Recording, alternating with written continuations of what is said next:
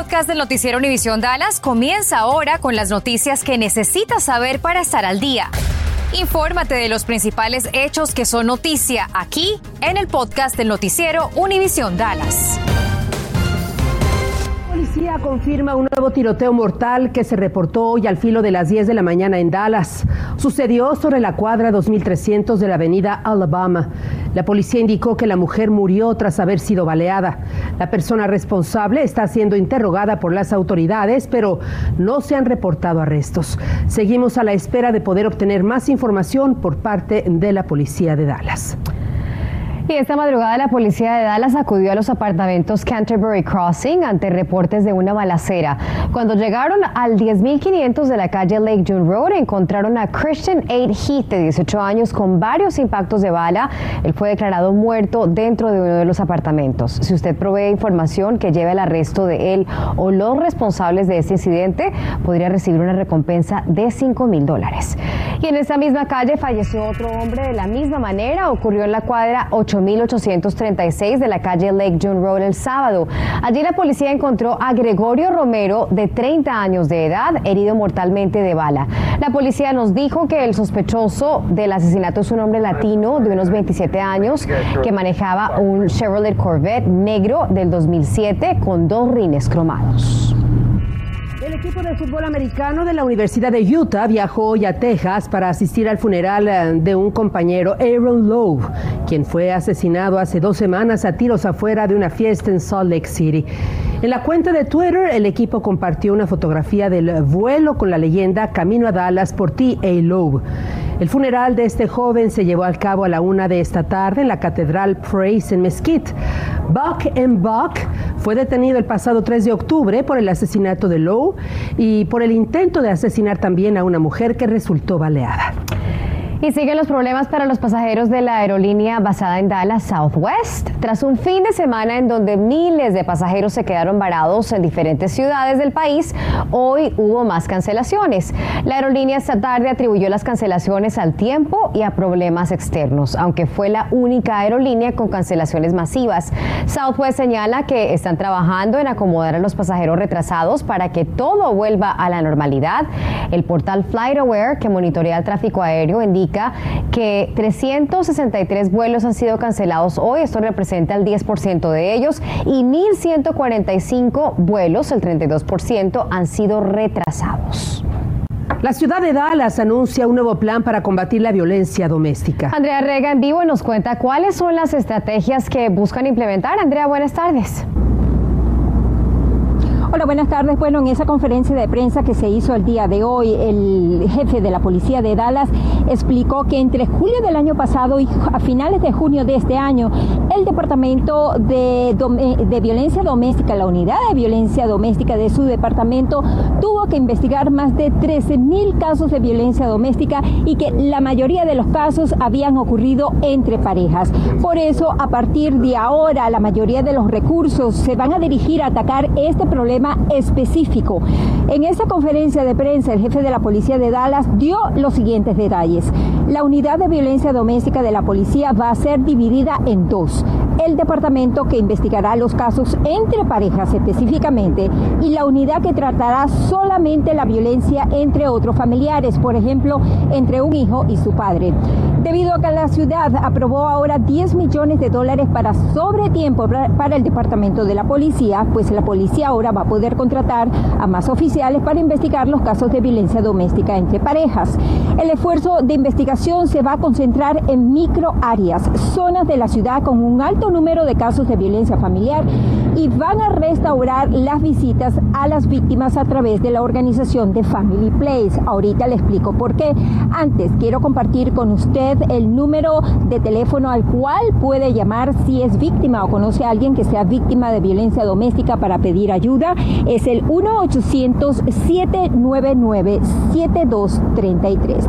Ahora, ¿con qué finalidad quieren restaurar esas visitas a las víctimas? Bueno, quieren enviar dos mensajes claramente. Primero a las víctimas para decirle, estamos aquí, no nos hemos olvidado, en qué te podemos ayudar después de esa denuncia. Y segundo, pues enviar un mensaje también a quienes cometen este, este tipo de crimen para decirle que la policía le tiene los ojos puestos. Ahora, algo también que el jefe de la policía anunció esta mañana en esa conferencia es que quieren trabajar con la Fiscalía de los Estados Unidos para empezar a presentar cargos federales en contra de estos criminales. Bueno, y siguiendo con este flagelo, agencias de la ley del condado Tarrant unen fuerzas durante el mes de concientización sobre la violencia doméstica con una campaña denominada No en mi condado. Buscan evitar estos incidentes con esta campaña. Esto facilitando recursos a las víctimas y enviando un fuerte mensaje a los potenciales agresores de que serán procesados con todo el peso de la ley. Tan solo este año, seis personas han muerto a manos de su pareja. El año pasado la cifra se disparó en el condado Tarrant a 20 adultos y dos bebés no natos. Y hace unas horas la policía de Arlington nos confirmó que Calvin Petit, el maestro de 25 años baleado en la preparatoria Timberview el miércoles pasado, ya salió del hospital. El estudiante de 15 años herido de bala sigue hospitalizado en condición estable. Esta tarde, en poco más de hora y media, habrá una vigilia en solidaridad con los estudiantes, profesores y empleados de la preparatoria Timberview en Arlington, donde el miércoles pasado Timothy Simpkins, de 18 años, presuntamente abrió fuego.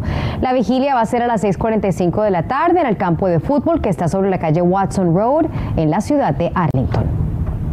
La policía de Dallas investiga las circunstancias que rodearon la trágica muerte de John Erickson, de 23 años, fanático del tradicional partido Red River Showdown.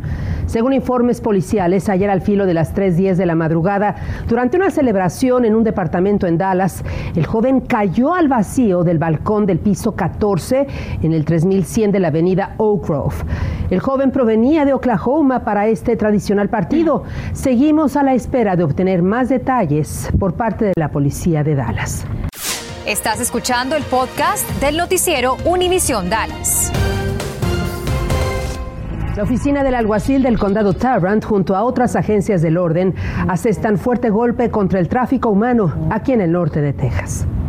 Se hicieron 115 arrestos de hombres, todos hombres entre las edades 20 y 70 años de edad, los cuales buscaban pagar un servicio sexual ilícito. Esto obviamente eh, le trajo un trabajo en conjunto a las autoridades federales, estatales, del condado y municipales en este operativo denominado Buyer Be Aware participaron la unidad de tráfico humano del alguacil del condado Tarrant, la policía de Fort Worth, de Arlington, el Departamento de Seguridad Interna y de Seguridad Pública de Texas, del Procurador General del Estado y también de policías rurales. El objetivo, afirman, es reducir la demanda que conduce al tráfico sexual, crear conciencia contra el tráfico humano y también destacar la nueva ley que convierte la solicitud de prostitución en un delito grave. Bueno, y vamos a revisar las hospitalizaciones en el área de trauma E, que comprende los 19 condados del norte de Texas, con más de 8 millones de residentes. Vamos a ver un comparativo entre el día de ayer y el día de hoy para los cuatro principales condados. En el condado Tarrant hoy hubo 28 contagios más o 29 contagios más, en Dallas 3 contagios más y en los condados de Collin y Denton hubo un descenso en las hospitalizaciones. Si la agencia reguladora, la FDA, da luz verde al uso emergente del Monupiraví, sería el primer tratamiento oral aprobado para tratar la enfermedad del COVID-19.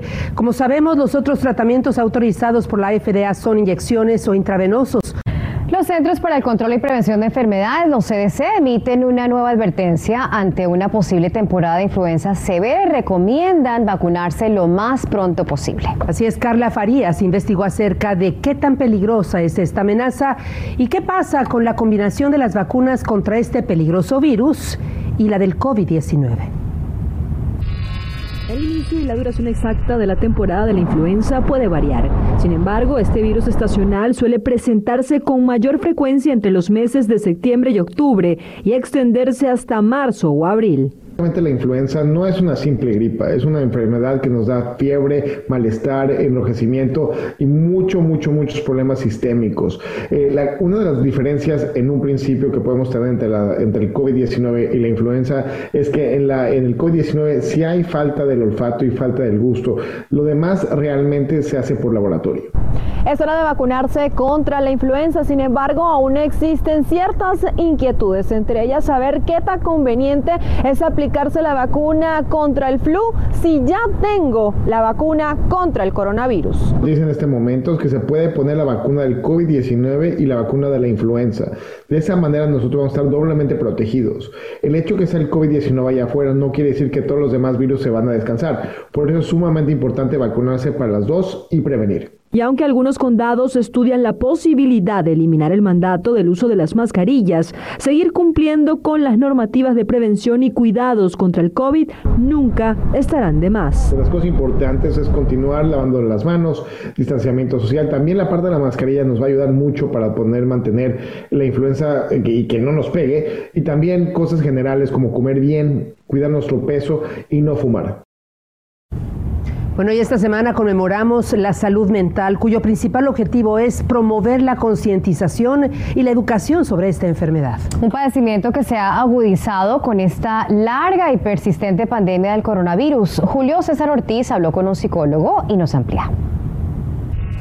La pandemia de coronavirus y su amenaza de acabar con la vida de un ser querido o con la de uno mismo impactó severamente el estado mental de millones a nivel mundial. Cuando no sabemos lo que puede pasar, el miedo a lo que puede venir o el sentirnos fuera de control en alguna situación, lo que resulta de esa combinación de esas dos cosas es depresión y ansiedad. En el Día Mundial de la Salud Mental se reconoce que aún estamos bajo la tormenta perfecta para que una persona experimente síntomas psicológicos o desarrolle un trastorno mental. Hemos visto un índice enorme de depresión, en, aún en gente que decía, no, yo nunca, ¿cómo crees?